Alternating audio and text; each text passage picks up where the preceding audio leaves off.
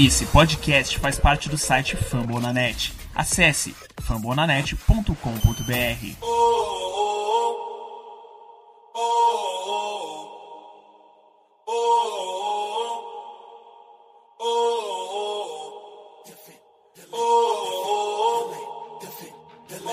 Let's go, Kevs. Bem-vindo a mais um episódio do Cavaliers Brasil a rede aí de podcast do Cleveland Cavaliers aqui no Brasil. Eu sou o Robert Vinícius e hoje comigo para falar aí mais um pouco sobre o nosso querido Kevs. Tem aí a Evelyn Cristina. Evelyn, tudo bem? E aí, Robert, e aí, pessoal? Estamos é, aqui mais uma vez no nosso podcast para falar do Kevs nessa pós-temporada agora, sem estar nos offs. E hoje a gente vai trazer um pouquinho para vocês sobre os contratos dos jogadores que a gente tem, um pouquinho do salário deles, como que pode funcionar é, na próxima temporada. Trazer um pouquinho também do desempenho de alguns jogadores, dos principais né, jogadores em relação a esses salários e tudo. E vamos aí, be the fight. Isso aí, galera. O que a Evelyn falou sobre é o que nós vamos trazer hoje para vocês, falar sobre contratos tipo, dos jogadores da nossa franquia. Como é de conhecimento de todos, nós viemos aí de um ano em que o Cleveland Cavaliers tancou, vai buscar aí o melhor jogador possível para o Cavs no draft da NBA em 2019. E para montar o elenco da próxima temporada, no nosso caso a temporada 2019-2020, obviamente no, na NBA isso, vai, isso depende da, da questão salarial, do espaço salarial. A liga, a NBA, ela tem um, um limite salarial, né? Eu acho que a galera já é de conhecimento de, todo, de todos que a NBA tem essa, essa questão de limite, o máximo teto salarial que um time pode ter. A NBA, inclusive, tem o teto mínimo que o time pode gastar, mas isso não é, não é dificuldade para nenhum time ter esse, esse gasto mínimo aí. Mas sobre o teto máximo, o Cleveland Cavaliers ele já tem esse limite estourado, né, digamos assim, ele já ultrapassou essa, esse limite salarial. Só para a gente trazer aqui alguns dados, o teto máximo do, de salários da NBA permitido para a próxima temporada é de, da temporada 2019 é de 109 milhões de dólares. Ah, e você fala, ah, Robert, mas e se as franquias, para quem está começando aí a acompanhar o mundo da NBA por agora, e se as franquias ultrapassarem um pouco esses valores, sei lá, fizerem contratos mais maiores com seus, com seus atletas e, sei lá, em vez de 109, gastarem 110, 115, etc. Bom, a NBA é um pouco, é um pouco flexível quanto a isso. Ela tem um, uma região, vamos, vamos dizer assim, uma zona ali em que você pode ultrapassar o limite salarial sem você ser punido por isso, que é o Luxury Tax, que ali o pessoal chama, que esse ano é de 132 milhões de dólares. Então vamos lá, repetindo para vocês. O teto salarial da NBA para qualquer time da liga, o teto salarial máximo é de 109 milhões de dólares. Os times têm o direito de ultrapassar isso até o total de 132 milhões de dólares. Robert, e aonde o Kevin está no meio disso tudo? O Kevin ele está com, no momento, 135 milhões já de salários comprometidos para a próxima temporada. E é isso que a gente vai trazer para vocês. Vamos mostrar o salário, quais os contratos que acabam inspirando, quais os jogadores que, que vão ser que vão acabar deixando o time, que vão virar agents, ou aqueles jogadores que têm ali a opção de renovar ou não de acordo com o time. E é o que nós vamos trazer agora, porque na verdade um time quando quer montar um elenco, quando vai entrar na agents, no draft, tudo isso envolve e passa muito pela questão salarial. Então, a gente vai fazer um joguinho aqui que eu vou citar o jogador, falar a respeito dos seus contratos, dos seus salários, o tempo de contrato restante, e a Evelyn vai trazer pra gente, aí a Evelyn que acompanhou ali no seu Twitter, o Cavaliers Brasil, os jogos do Cleveland Cavaliers durante a temporada, a Evelyn vai trazer pra gente o desempenho desse jogador na temporada, como que ele foi, se ele tem ainda coisas a agregar em Cleveland na próxima temporada, ou se ele seria uma boa moeda de troca. Então, galera, dito isso, nós vamos começar aqui com os armadores. Um, o primeiro, o primeiro armador é o Brandon Knight, que ele que chegou no meio da temporada, né, para o Cleveland Cavaliers. E o contrato dele, quando ele chegou, era tinha dois anos de contrato. 2018 ele recebeu cerca de 14 milhões e 600 mil dólares. um contrato bem alto para o nível do jogador, na minha opinião. E ele tem contrato com o Cavs para próximo para o ano de 2019 no valor de 15 milhões e 643 mil dólares.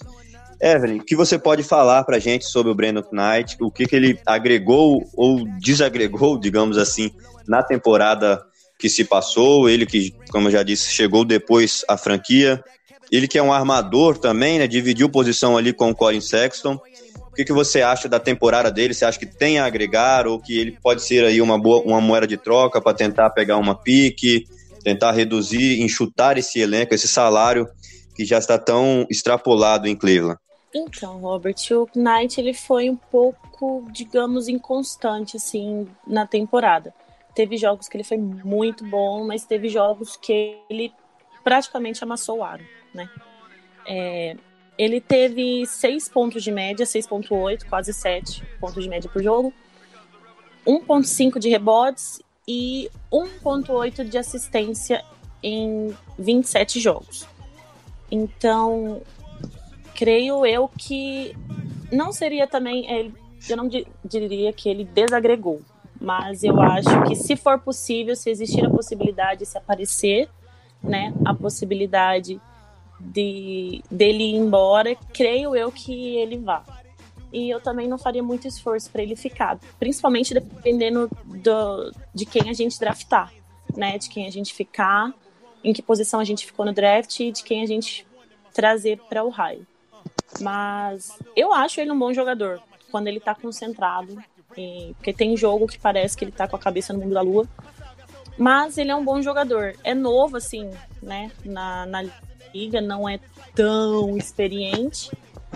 Mas se fosse falar, você prefere que ele fique ou que ele vá embora? Eu acho que eu prefiro que ele vá, até porque ele não é um jogador lá muito barato, né? Então, eu preferiria assim entre ficar ou pegar um outro, talvez na mesmo, no mesmo valor assim, dependendo do jogador, eu ficaria com a segunda opção. Bem lembrado pela Evelyn, gente, que a gente está gravando aí esse episódio, mas o Cleveland Cavaliers ainda para montar o seu time para a próxima temporada, reforçar algumas posições, trocar outras, vai tudo vai passa, tudo depende do da questão do draft, né? Como é de conhecimento na NBA a partir desse ano, os, as três as três piores campanhas da temporada 2018-2019 têm as mesmas chances de, de ficar com a primeira posição na loteria do draft. E isso vai isso depende bastante aí, vai depender bastante a respeito de quem o Cleveland Cavaliers vai draftar, onde na posição que o Cleveland Cavaliers vai ficar. A gente já tem programado aí um episódio do podcast para falar sobre draft a partir do momento em que, que, nós soubermos a posição que o Cleveland Cavaliers vai draftar. Tomara que seja pick 1, mas não sabemos. A loteria, os Suns e os Kings também têm as mesmas condições, as mesmas possibilidades de draftar na, na pick 1 do que o, assim como Cleveland Cavaliers. E sobre o Knight, né, realmente, acho que eu concordo também com a Evelyn que é um contrato bem alto, 15 milhões para o jogador, para o Knight é muita coisa. Então, pensando que o Cleveland Cavaliers já tem o limite até do, do teto, até o limite já extrapolou o limite salarial e ainda já extrapolou o luxo tax, ou seja, o Cleveland Cavaliers nesse momento, se a temporada da NBA fosse começar amanhã, pagaria multa, porque é isso que acontece. Talvez poderíamos vamos detalhar mais para vocês. Tem o teto salarial, aí como eu citei, depois do teto salarial, você tem o, o lottery tax, que é um, é um limite que os, as franquias podem ali estar. E depois disso, se a franquia ainda atingir esse limite, que foi o que o Cleveland Cavaliers está, está fazendo no momento, que o limite é de 132 milhões. Se você ultrapassar esse limite, você paga uma multa, você paga um valor para cada real, para cada dólar, perdão, ultrapassado. Ou seja, o Cleveland Cavaliers no momento tem mais de 3, 3 milhões de dólares, ultra, é, mais de 3 mil dólares, perdão, já ultrapassado o Latauri Tech. Ou seja, o Cleveland Cavaliers hoje teria que pagar multas a respeito dessa, dessa, dessa, dessa barreira salarial que o Cleveland ultrapassou. Então, o Brandon Knight é um terceiro jogador da, do, do elenco, quarto, perdão, é o quarto jogador do elenco com maior salário, ou seja, e ele talvez, se nós formos analisar, ele não é nem o quinto ou sexto, não é um, um top 5 aí dos melhores jogadores de Cleveland. Então acho que eu concordo com a Evelyn é um jogador bem passível de troca para ser trocado, enxugar a folha salarial. Continuando, galera, a gente vai continuar falando ainda sobre armadores. O armador que eu vou citar agora é o Jordan Clarkson, bem conhecido por Cleveland, pelos torcedores de Cleveland, chegou nessa temporada, teve um dado momento da temporada, na minha opinião, que foi muito bem, chegou até a concorrer com. O pessoal falava, citava o nome do Jordan Clarkson como um possível sexto homem na liga. Depois não manteve a regularidade, mas a Evelyn vai falar um pouco mais sobre o seu desempenho. E na questão salarial, o Jordan Clarkson ele tem, ele tem mais um ano de, de contrato com o Cleveland, um ano para 2019, com 13 milhões também de salário, ou seja, um salário bem elevado. Ele vira free agency em 2020. Evelyn, o que, que você tem para falar para a gente sobre o Jordan Clarkson, armador aí de 27 anos, que tem, seguindo a lista aí, é o quinto jogador com maior salário do elenco para a temporada 2019 no momento. O Clarkson é aquele claro jogador que a torcida tem uma relação de amor e ódio, inclusive eu mesmo. É, tem jogo que você quer abraçar o Clarkson e falar, cara, você joga muito, mas tem jogo que você quer pegar a bola e tacar na cabeça dele porque apesar dele ser um armador, ele é extremamente individualista. Então, às vezes, e também não é muito lá inteligente na hora de alguns chutes, apesar dele fazer cada cesta só que ele faz, mas ele é bastante individualista, apesar da sua posição, né? E ele foi bem na temporada, isso a gente não tem como negar, apesar de um leve declínio assim. É, Teve uma época que ele estava sendo o maior pontuador vindo do banco da liga e ele teve 16,8 pontos de média por jogo. Porém, contrapartida, 2,4 de assistências, o que é baixo se a gente pensar que ele é um armador. Mas ele só não jogou um jogo na temporada, né? Ele teve 81 jogos e 27 minutos de média. O Clarkson é um jogador que eu não sei se eu abriria a mão agora. Dependendo, principalmente por ele ser essa arma, né? Desse sexto homem e tal. Mas eu não sei se eu abriria a mão dele agora. Apesar dele ser um jogador caro, que nem o Robert citou. Eu acho que, dependendo das pretensões do Cavs, claro, é, se for tentar tancar mais um ano ou se for tentar buscar os offs, eu acho ele um jogador muito importante, porque ele oscila muito pouco. É, se você for ver os dos 81 jogos dele, se ele jogou mal, acho que, que no máximo 10.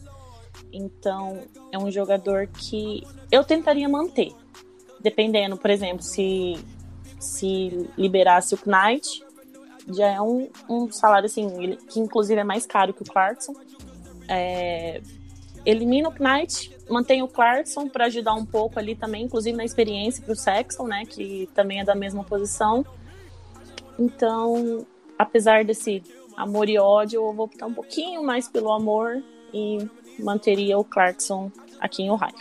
Galera, para vocês que talvez não acompanharam tanto né, a temporada do Cleveland Cavaliers, porque muitas vezes a gente é acostumado a, a playoffs, a finais, chegar no ano de tank, onde o time vai lá vencer 15, 20 partidas no ano em, entre as 82 disputadas, a relação dos torcedores de Cleveland com o Jordan Clarkson é exatamente isso que a Evelyn citou. Ele segura a bola, às vezes ele é chato, não solta a bola no Sexton, não, não participa, não colabora com o time, mas se livraria de. Não, aí também já é demais. Vamos continuar com ele. E esse é o meu, esse é o meu pensamento também sobre o Jordan Clarkson. Às vezes irrita, às vezes estressa a gente, quer ver o Colin Sexton recebendo mais a bola, e o Clarkson muitas vezes segura, chuta bem, chuta muito, mas é, é um nome que eu acho que ainda valeria a pena para Cleveland manter aí mais um ano. Né? Vai ser agora em 2019 um contrato aspirante, ou seja, não vai ser algo que futuramente possa vir a atrapalhar as questões salariais, pensando a partir da temporada 2020. Então, acho que o Jordan Clarkson é um nome importante.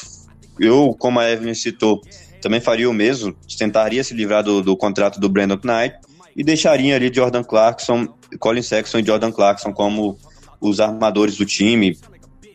E com um terceiro nome possível, que é o que eu vou citar agora, Evelyn. Matthews de la Vedova é o terceiro armador aí da questão, que também tem contrato para 2019.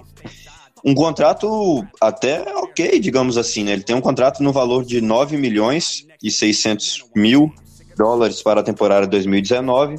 Em 2000, contrato também expirante, 2020 vira free agent. E ele aí é o oitavo jogador que mais vai receber aí no, no Cleveland Cavaliers em 2019. Evelyn, para a gente encerrar então sobre os armadores, o que, que você acha do, do, do mito Etios de la Vedova? Para quem, quem não lembra né, da, da, da, notícia do jogador do Cleveland Cavaliers vai parar no hospital após, após o jogo de final da NBA. É o de la Vedova, nunca deixou de se entregar em quadra, mas o que, que você pensa? Ele pode agregar ou, ou talvez tentar trocar, achar um jogador mais barato ali para enxugar essa folha salarial? O que você tem para falar da temporada que o De La Vedova fez em Cleveland? Bom, agora tem que pedir licença porque vamos falar do verdadeiro rei de Cleveland, né? Ele e seu arremesso muito bonito. O Deli é um jogador já experiente, né? Ele tem, acho que se eu não me engano, 28 anos. E jogou assim, ele veio do Milwaukee, se eu não me engano, numa troca com do Rio. E ele jogou 36 jogos e teve uma média de 5.9 pontos por jogo e 3.8 assistências. É, já é acho que uma das maiores médias da equipe em assistência em 20 minutos de quadra. O Deli é um cara que a gente pode contar como, por exemplo, é, líder de elenco, mas eu não sei se ele ainda tem tanto para oferecer em quadra, assim. É, ele seria, por exemplo, igual o, o Fry, sabe? É, porque às vezes que ele entrou, ele acerta uma de três aqui, acerta uma de três ali, mas ele não tem aquele volume de jogo que você olha e fala, meu Deus, ele é muito bom, a gente precisa dele, sabe? É, apesar também de não ser tão caro, eu acho que talvez por experiência também, igual no caso do Clarkson, é, e se não aparecer nada, assim, eu acho que o Deli seria esse homem para ajudar mais no fora de quadro do que dentro, sabe? Nos treinos, essas coisas. Porque eu, pelo menos nos jogos, né, dessa temporada agora, assim, eu não vi o, o Deli como um homem que você fala, cara, a gente precisa manter ele no elenco porque ele vai agregar demais pra gente. Não sei, ele ficou também esses últimos jogos fora por causa de uma concussão, se não estou enganado, e perdeu bastante da, do final da temporada. Mas é aquilo, é um cara experiente que, que sabe jogar, ele domina muito bem a posição dele. Inclusive, teve um jogo, se eu não me engano, que ele fez um duplo-duplo de pontos e assistências. Foi 12 ou 13 assistências, alguma coisa assim. Então, a posição dele é, da assistência é o que ele sabe fazer realmente. Então, se for para ajudar os mais novos, assim, ele é um cara sensacional. Entendo. Eu acho que, quanto ao, ao, ao Délio, eu acho que eu tenho uma opinião um pouco diferente. Eu acho que o Cleveland Cavaliers, já que tomou em 2018, 2019 essa decisão de tancar, de buscar primeiras posições no draft, tem duas escolhas aí de primeira rodada, é, já tem o Colin Sexton no time. Eu acho que manter o.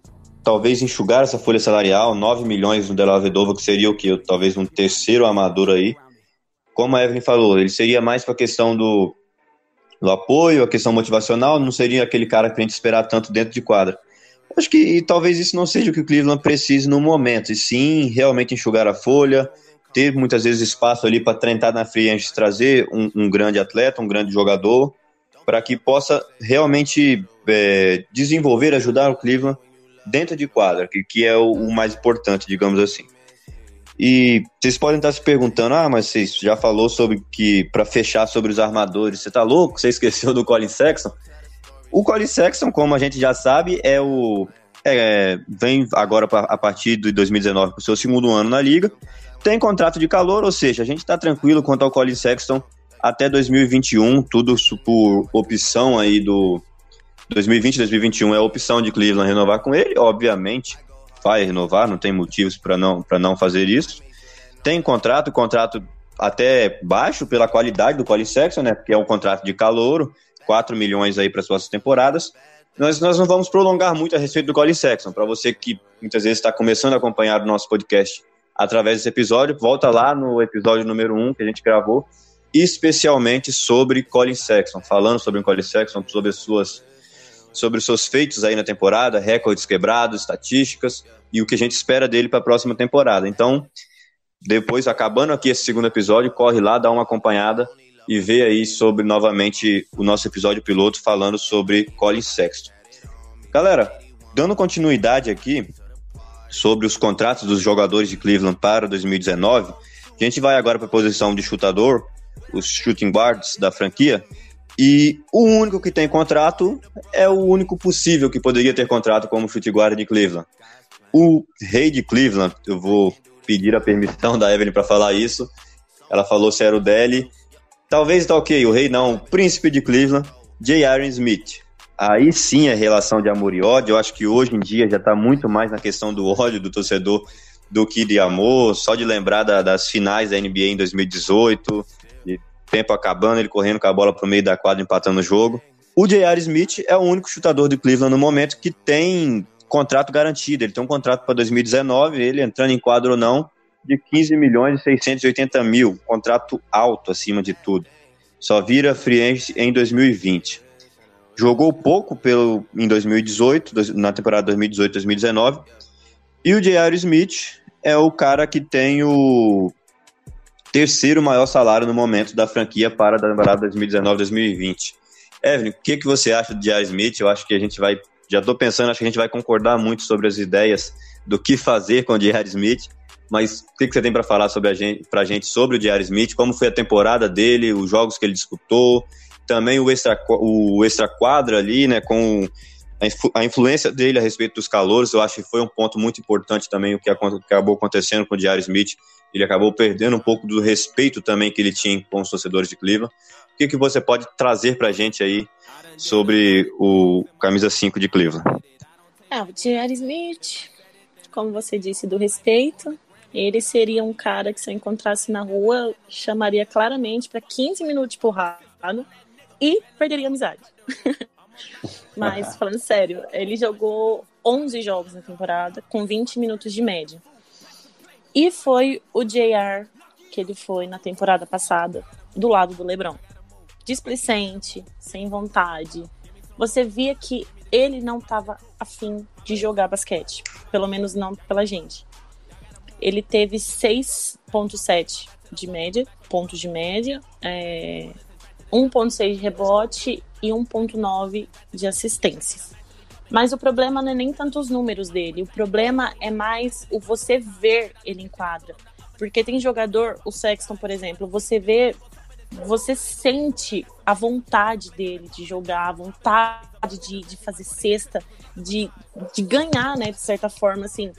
Em contrapartida, você vê o J.R.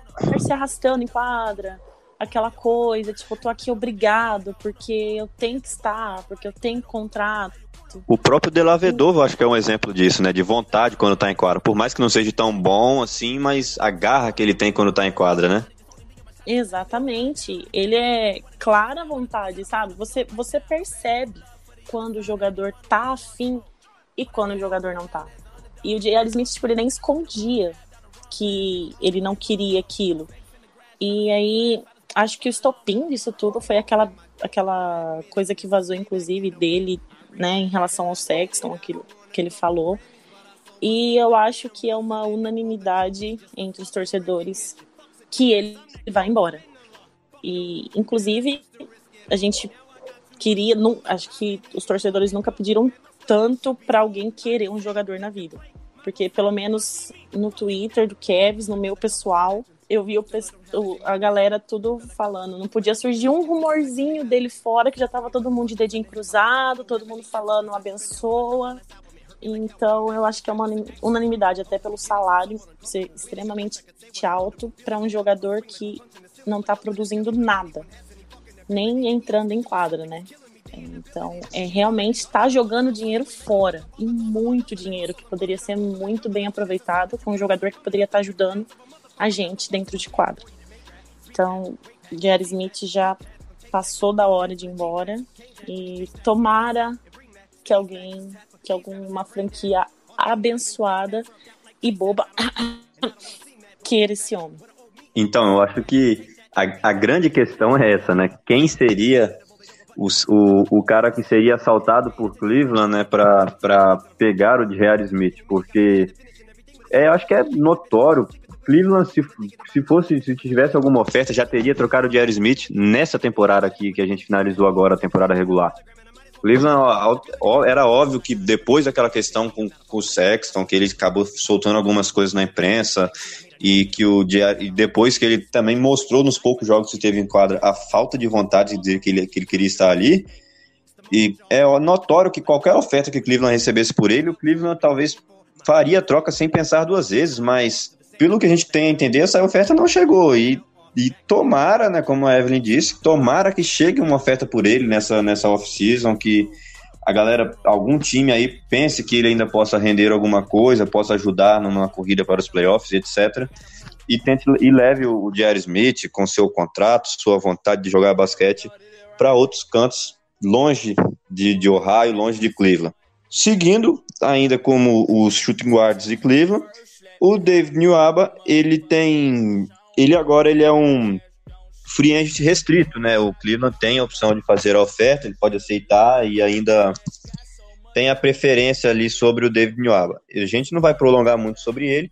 O contrato dele em 2018 foi um contrato baixo, né? De 1 milhão e 500 mil apenas, para um cara que talvez não foi um dos destaques da franquia, mas foi um, um jogador ok, regular ali no que ele tinha à disposição. E para o custo-benefício, eu acho que é um, um jogador que vai.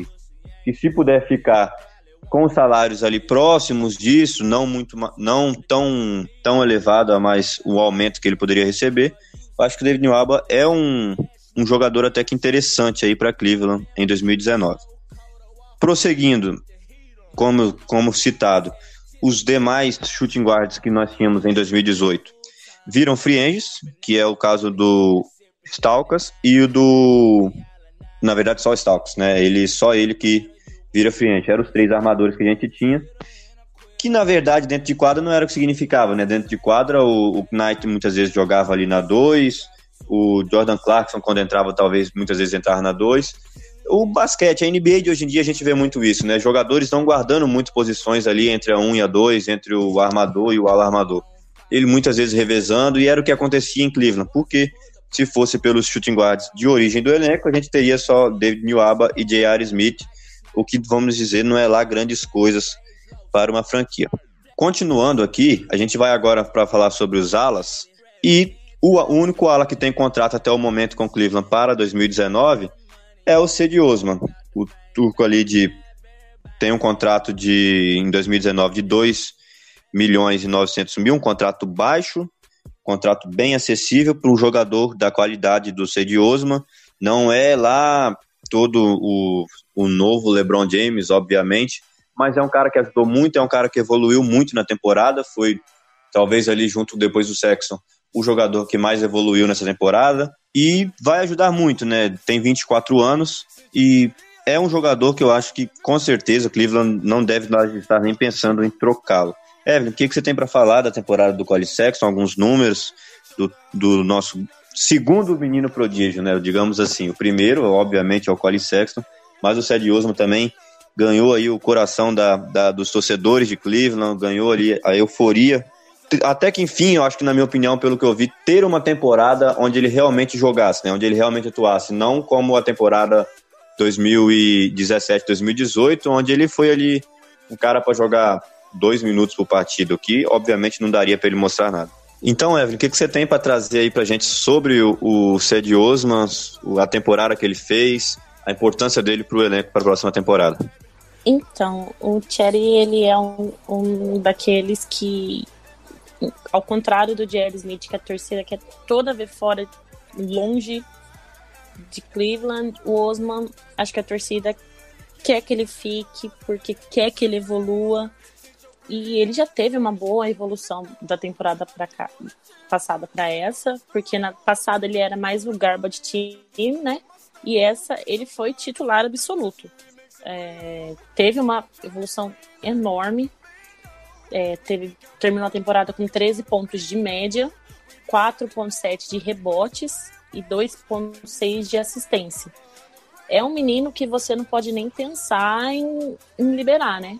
Ainda mais pro que o Cavs está demonstrando, né? Tipo, querer que é uma equipe mais jovem, uma equipe que evolua, mais nova. Então, ele sem dúvida é um jogador que vai ficar, até porque o salário é baixo, é mais baixo que o do, do Sexton, inclusive. E não tem a menor noção, não tem o menor porquê dele ir embora, né? É, ele é um cara que você vê também a vontade nele, se dedica muito, inclusive a franquia demonstra um amor no seu perfil e tudo pela franquia. Então eu acho que o, o Osmo só tende a crescer aqui, só tende a, a, melhorar cada vez mais, cada temporada mais. Que o seu, eu acho que ele ainda não chegou no seu teto, tipo, né, de evolução. E ele é um cara que vai ajudar muito a gente. Isso eu não tenho a menor dúvida. Exato, acho que a opinião, essa opinião é meio consenso de, dos torcedores de Cleveland em geral, né? O menino com certeza tem ainda mais a evoluir para ajudar ainda mais a franquia. E continuando a respeito agora dos alas pivôs de Cleveland, né? Vamos dar uma passada aqui sobre os, os alas pivôs. O primeiro que tem contrato aí para 2019 é o John Hanson. John Hanson que tem um contrato em dois, para 2019 de 10 milhões e 480 mil. Um contrato aí que eu, particularmente, acho talvez um, pouco alto, talvez não, não seria o ideal ali para um jogador do nível do John Hanson, que tem 28 anos. Também chegou durante a temporada, foi um desses que vieram nessas trocas que Cleveland foi fazendo ao longo da temporada, se desfazendo de alguns jogadores, de alguns contratos e nesse, nesse, nesse vai e vem ganhando, tá, ficando também com alguns contratos aí, como é o caso do John Hanson, que é um contrato expirante agora na temporada 2019, né? 2020 ele já vira free agent, então é um nome a se pensar, não sei o que, que a Evelyn pode, quer, tem a falar pra gente do John Hanson, possa passar rapidamente os jogos que ele fez aí em Cleveland, o rendimento dele é um jogador que compensa ou não, compensaria ou não Cleveland manter para a temporada 2019, até por ser um contrato expirante ou já troca logo, tenta dar opção aí, dar oportunidade para quem sabe alguém vindo do draft ou quem sabe um outro jogador aí em umas possíveis negociações. Evelyn, o que você tem para falar para gente sobre o John Hanson? O Hanson, ele na verdade não jogou aqui em Cleveland. Ele veio já de uma cirurgia, né, do Milwaukee.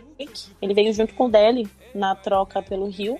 E ele já veio é, da cirurgia e não se recuperou, tipo, a tempo da, da temporada até o final da temporada. Mas eu não acho que compense.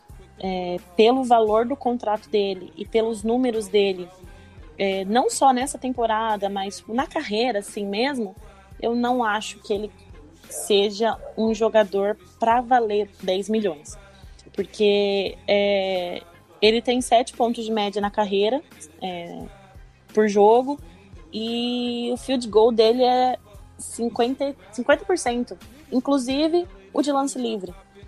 Então eu não, não acho que ele seja um jogador que vá ajudar a gente. Tanto na defesa também as estatísticas dele são muito baixas. E pelo, pelo valor, eu acho que na primeira, se, se houver oportunidade de troca, na primeira oportunidade que tiver, já pode dar tchauzinho para ele também. É, realmente pagar 10 milhões e meio num cara que tem 50% dos lances livres é, é bem doído, na verdade, né? Então, acho que também seria um nome interessante aí para enxugar essa folha salarial de Cleveland. É que nessa brincadeira a gente vai olhando, o, o, o salário de Cleveland já está ali em 135 milhões, como eu trouxe já no início do, da, do podcast. 135 milhões, já ultrapassou o Latário Texas, ou seja, o Cleveland já pagaria uma multa por esses 3 milhões ultrapassados. Mas se você tira aí, vamos lá, John Hanson com 10 milhões em 2019, é, J.R. Smith com 15 milhões, só aí 25 milhões. Brandon Knight com mais 15, ou seja, 40 milhões em três jogadores. Você tira 40 milhões de 135, você fica aí com 95 milhões você fica então com um espaço até o Latário Tex, vamos lá, de 95 a 132, de 37 milhões livres, ou seja, que você pode ali assinar muitas vezes com um cliente um pouco melhor, um jogador que venha para ser titular, ou se não for, se não for titular, um jogador que venha para, digamos assim, chegar e, e, ajudar compor muito o elenco, realmente render dentro de quadra. E tirando apenas o contrato de três jogadores que nós praticamente não vimos em quadra, não vimos tanto rendimento, que é o Knight, o J.R. Smith e o John Hanson, que, como a Evelyn citou, chegou já machucado, não, nem jogou em Cleveland e tem um aproveitamento na carreira bem abaixo realmente para um cara que ganha 10, mil, 10 milhões por ano. Então era um, é um desses caras também que nós tiraríamos aí se fôssemos os, os caras, os GMs do, do GM do Cleveland Browns. Do Cleveland Cavaliers, perdão, galera. Porque contrata a gente. A gente quer... É, contrata a gente que é sucesso. A gente já trocaria aí esses três. E abriria um, um grande espaço aí na, na folha salarial do, do Cleveland Cavaliers, né? Diga-se de passagem. Continuando, o outro ala pivô que tem contrato com o Cavs é um que provavelmente a gente vai discutir a respeito da temporada dele, mas é um cara que provavelmente vai ficar, que renovou agora na, na última temporada com o Cleveland Cavaliers, que é o Larry Nance Jr. Tinha um contrato de 2 milhões em 2018 acabou, e renovou. Agora o contrato dele vai até 2022. Um contrato que vai ser de 12 milhões em 2019. Um valor, eu acho que se você analisar a idade do Larry Nance Jr., o que ele tem a desenvolver. É, é um contrato que eu acho que compensa, porque vai até 2022 nessa média, 12 milhões, depois 11 milhões, vai sempre abaixando aí cerca de 1 milhão por ano, até 2022 chegar lá com 9 milhões. Então, Evelyn, o que, que você tem para falar da temporada do Léo Nance Júnior? Eu acho que, no geral, na minha opinião, eu não creio que ele desenvolveu o que ele poderia nessa temporada, poderia ter aproveitado mais esse ano de tank para ajudar ainda mais para ser talvez ali do lado do Sexton o, o, o cara que mais se desenvolvesse no ano, mas não foi, e a gente viu que o Osman se desenvolveu mais que ele, foi acabou tendo uma temporada melhor. Não digo nem tanto em questão de números, mas em questão de, de realmente do desenvolvimento dentro de quadra, na ajuda ao time, na, ali na colaboração dentro de quadra. Eu não vi tudo isso que a gente esperava do Larry Nance. Mas o Kevin renovou com ele e tem contrato até 2022. O que, que você tem para falar para a gente sobre essa temporada do Larry Nance Jr., suas expectativas? Você acha que ele tende a evoluir nas próximas temporadas ou que realmente ele vai ficar nisso? Se surgir uma possível troca, seria interessante? Quando saiu a notícia que ele tinha renovado e pelo valor que ele tinha renovado, eu pensei comigo que o Kevin tinha feito besteira, porque eu achei um valor extremamente alto pelo que ele demonstrava em quadra. É, eu achei que não valia tudo. Porém, durante a temporada, com a evolução que ele veio tendo, é, eu acho que é um contrato que tá bom. Assim, não, não é um contrato ótimo, né, em termos de valores e tal, mas eu acho que é um contrato muito bom. É, o Nance, ele realmente não, não evoluiu tanto quanto esperado, pelo, pelo menos por mim, né? Acho que pelo que você falou por você também. Mas é um jogador que tem muito ainda evoluir e demonstra querer isso. Ele perdeu alguns jogos também por, por lesão, mas a maioria dos jogos dele eram todos com duplo-duplo e o volume de jogo dele dentro do garrafão é muito bom. Então é, é um jogador que eu acho que tem muito a agregar no elenco para as próximas temporadas. E de jeito algum, de forma alguma, eu, eu tentaria trocá-lo. Se aparecesse uma, uma proposta, eu não nem ouviria, porque por motivos que eu falarei depois também, que vocês vão entender, quando chegar num determinado jogador. Mas é, eu ficaria com ele, sem dúvida alguma, porque a temporada dele já foi boa, tipo, terminou, foi uma crescente. O Nancy Jr. foi uma crescente durante a temporada e eu não acho que vai ficar só nisso. Eu acho que a temporada que vem vai ser ainda melhor do que foi essa. É, a gente vai tocar num ponto mais à frente, mas eu acho que a partir do momento que Cleveland chega e quer tancar, assume que vai realmente tancar e vai, não sendo um dos três piores times da NBA, nem de longe no começo da temporada, começa ali a perder jogos fáceis. Cleveland começa a tancar, você já tem que montar um time pensando nos seus, nos seus novos jogadores, né? nos seus jogadores ainda ali, talvez não tenham tanta experiência, mas que tem grande potencial de desenvolvimento. que é o nosso, no nosso caso o Colin Sexton, é o Cedi Osman, é o Larry Nance. Então esses jogadores, acho que Cleveland, de todos os possíveis propostas que possam chegar para qualquer jogador do elenco, acho que esses três principalmente é o que o Cleveland tem mais que, pô, como a Evelyn citou, nem houve. Que se você quer tancar, realmente você tem que montar o seu elenco de acordo com os seus jovens que têm mais potencial. No nosso caso, eu acho que esses três aí, na minha opinião. Seguindo o, o outro jogador na, na posição, que tem contrato para 2019, e diga-se de passagem, não só 2019, mas também 2020, 2021, 2022, e o contrato dele é máximo, ou seja, ele renovou na época pelo o máximo possível pela liga, é o nosso queridíssimo Kevin Love. Kevin Love, que o contrato dele em 2018 foi de 24 milhões e 100 mil dólares. Em 2019, vamos lá, vamos anotando, do 28 milhões e 900 mil dólares, ou seja, praticamente aí quase 29 milhões o contrato dele para 2019. 2020, 31 milhões 258, 2021 31 milhões até 2022 com 28 milhões. Gente, o Kevin Love, ele tem hoje 31 anos de idade em 2019. Em 2022, o Kevin Love possivelmente terá é, ganha, ele ganhará 28 milhões em 2022 e já teria 34 anos de idade. Ou seja, vai ganhar, na verdade, né? Porque mesmo se aconteça alguma troca, o jogador da NBA ele assume, ele continua com o contrato que ele assinou ali e o contrato do Kevin Love é esse, é o contrato máximo, ganhando aí para 2019 28 milhões.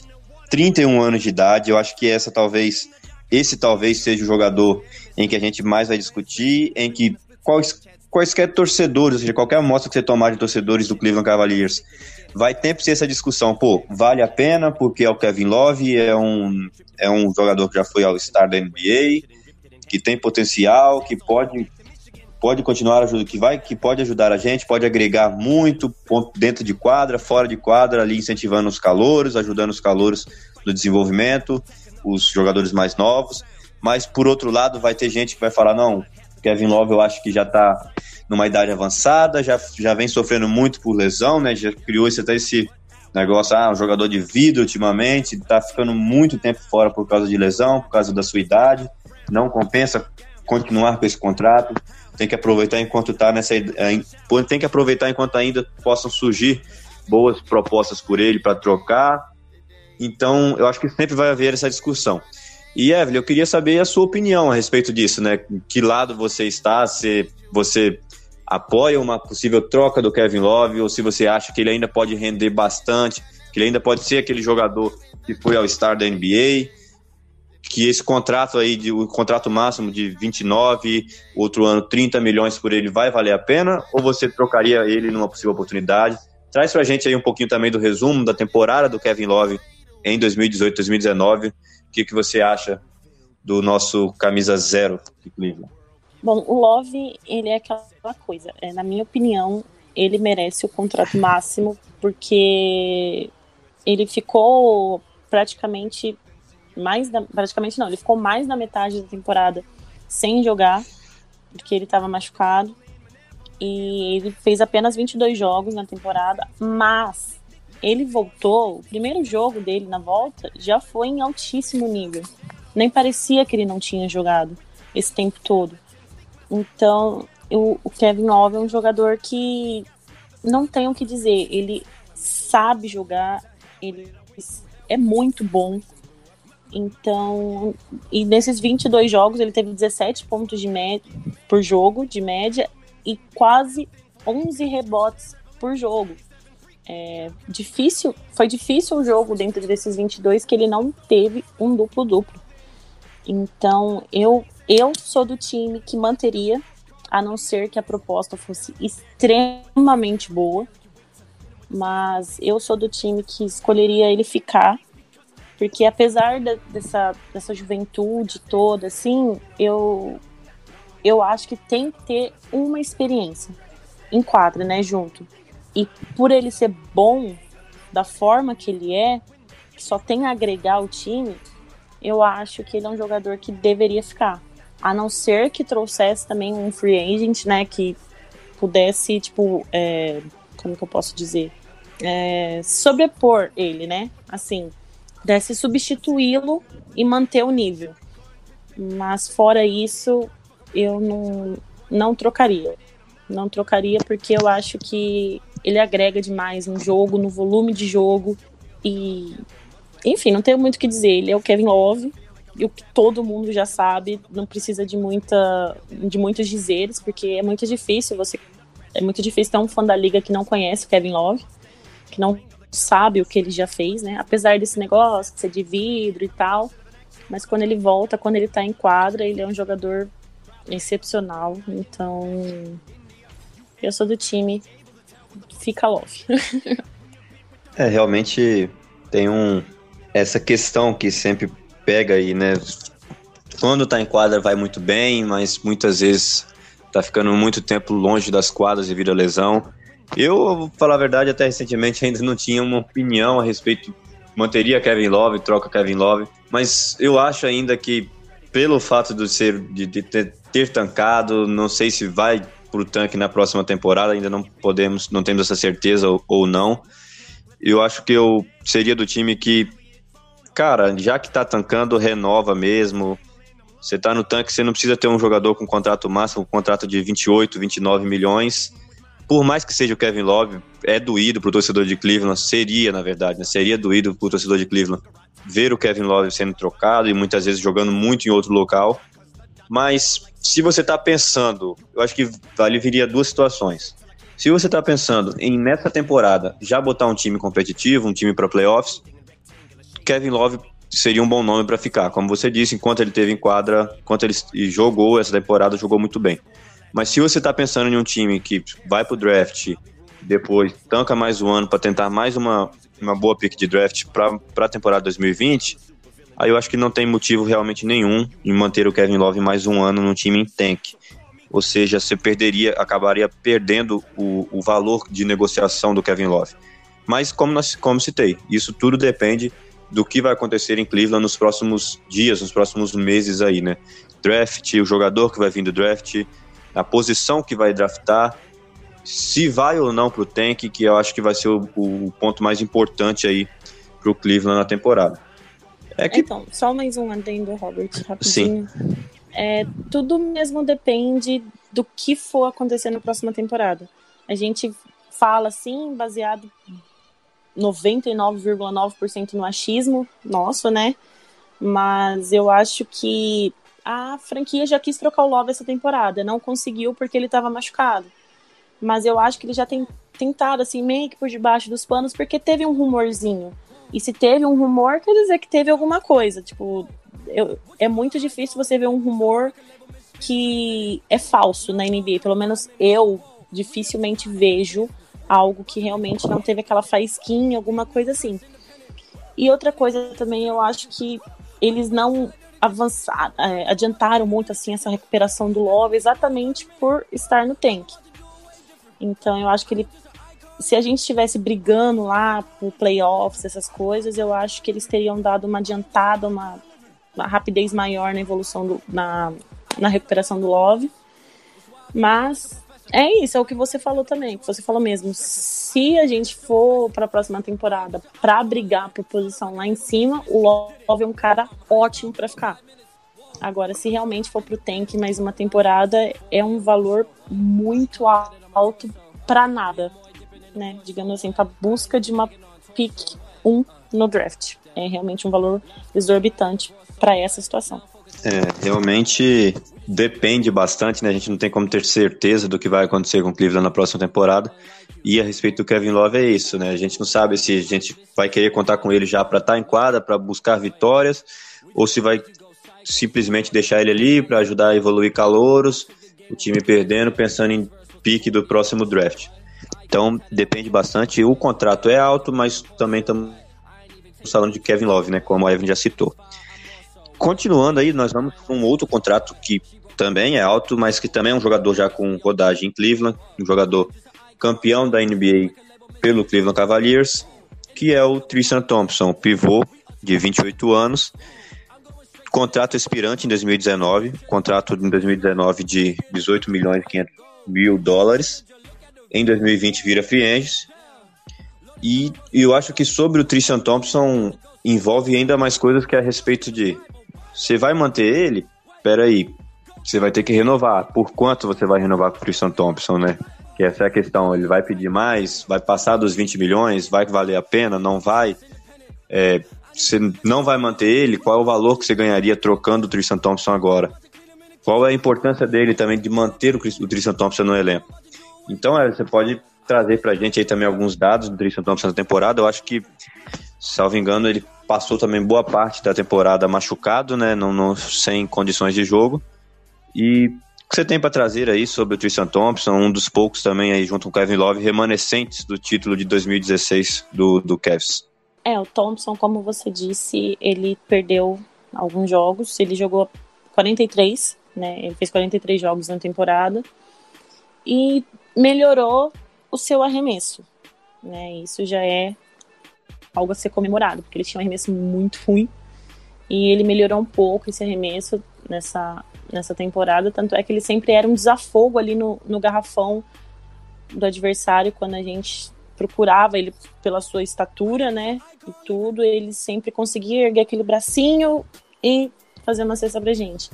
Ele também tá com, com duplo-duplo de média, 10.9 pontos por jogo e 10.2 rebotes por jogo.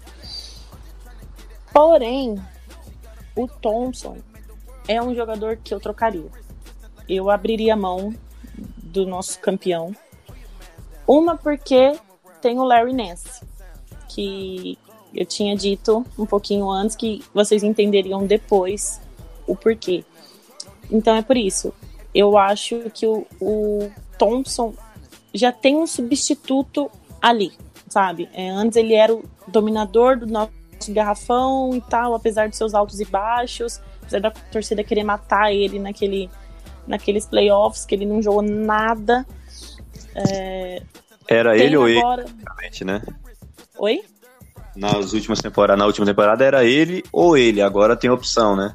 Exatamente. Tipo, é, não tinha ninguém ali para fazer uma sombrinha para ele, né? No, na gíria do português, do nosso brasileiro, assim. E agora tem. E como você também disse, por quanto vai renovar? Se ele já tem 18 milhões e meio de salário em 2019, se for renovar com ele, vai para quanto? Vai para 20, 25? A gente pode se dar o luxo de pagar isso tudo para um jogador que já tem um substituto ali chegando, sabe? Então eu acho que não seria o ideal renovar com o Thompson. Eu gosto muito dele, sou muito fã, é cria nossa, né, digamos assim, na liga. Mas eu, eu acho que o tempo aqui dele em Ohio já acabou. Inclusive porque também o Zizit terminou a temporada muito bem. O Zizit era um jogador que eu também, quando vi em quadro, colocava a mão na testa e falava: Senhor, ajuda. Mas agora, no final da temporada, ele teve uma crescente sensacional. Ele foi muito bem. Então, eu acho que dando um tempinho ali a mais para o Zizet, que teve um, uma minutagem maior também essa temporada, junto do Nance, podem ser ali os novos donos do, do garrafão do, do Kevs e pode deixar o Thompson seguir seu caminho em outro lugar. Exato, olha, já, a Evelyn já deu aí a deixa, né? O, o nosso o último jogador que nós vamos citar aí, que tem contrato com o Cleveland Cavaliers para 2019, já finalizando essa sequência aí de jogador a jogador que tem contrato com o Cavs, é o, o né? O Zizit que é um é, jo, é pivô jovem, tem aí 22 anos e tem um contrato bem baixo, né? Tem um contrato de rookie que nessa temporada 2019 vai ser de 2 milhões, ou seja, muito, mas muito acessível. Pelo custo-benefício, eu acho excelente. Em 2020, é a opção do, do Cleveland renovar com ele por 3 milhões, e em 2021 ele vira free restrito. A questão agora do Zizit, Evelyn, o que, que você tem para falar pra gente, eu acho que naquela hora eu citei que um time que está em tank tem que montar o seu elenco ali em, em volta dos seus jovens com potenciais.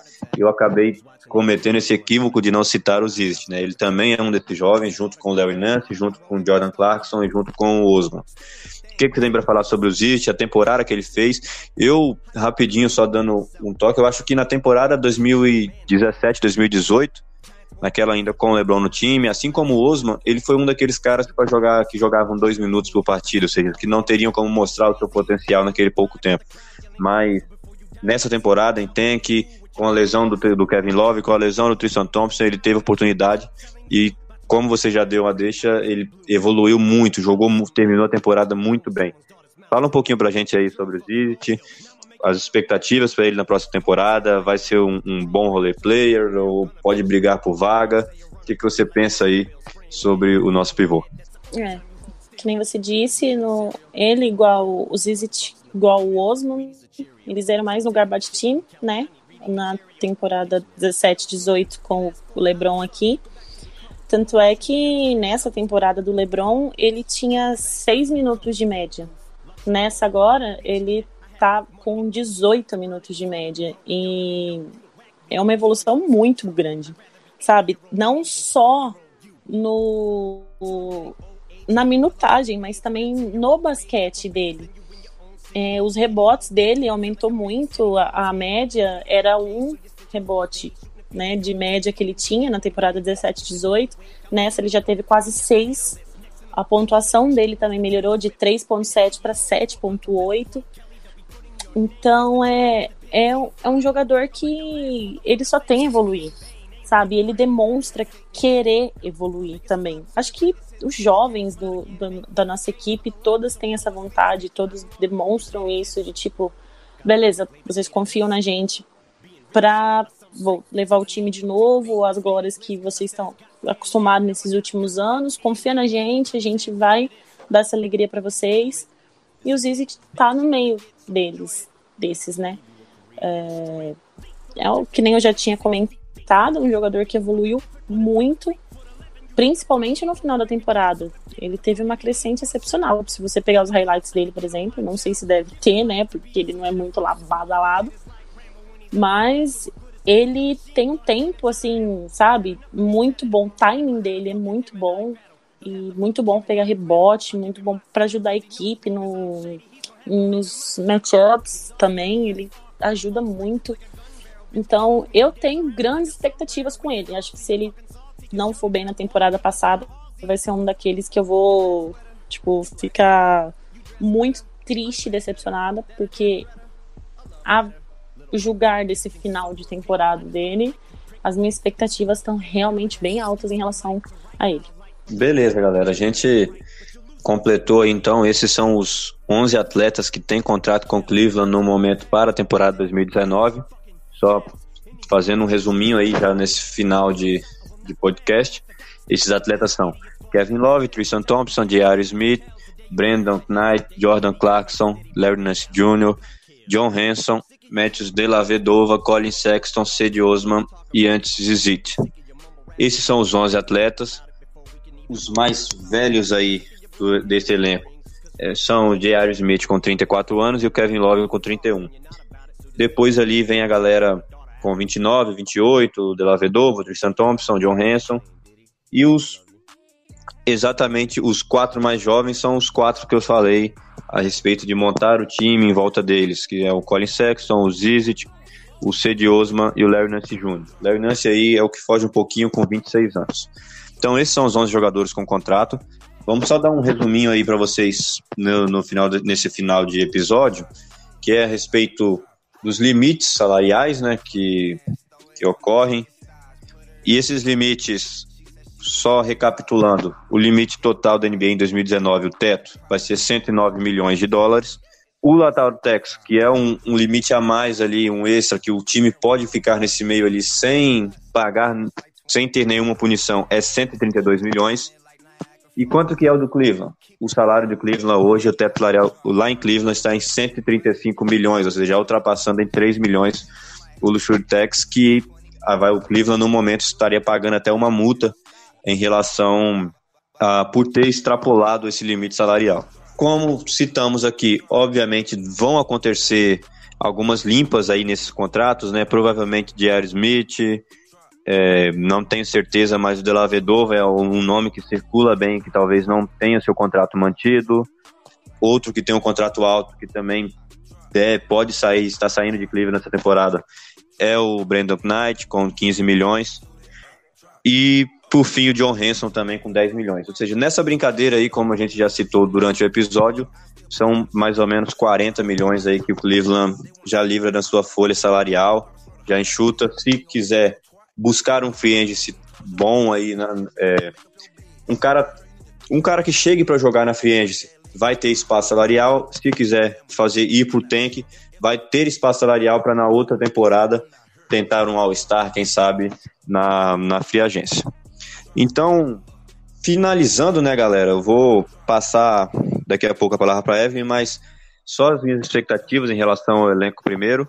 Na minha opinião, como o time foi pro Tank, eu tentaria montar esse elenco em torno dos, dos, dos jovens, dos, dos atletas promissores do elenco, com quem tem algo a evoluir, com quem muitas vezes não tem um contrato tão grande. Talvez também, concordo também com a opinião da Evelyn a respeito de, mesmo que você vai tentar colocar ali um jovem elenco, você ter um cara experiente. Talvez esse cara possa ter o Kevin Love também, não, não descartaria isso. Mas eles podem ter certeza que vão, vão haver mudanças nesse elenco.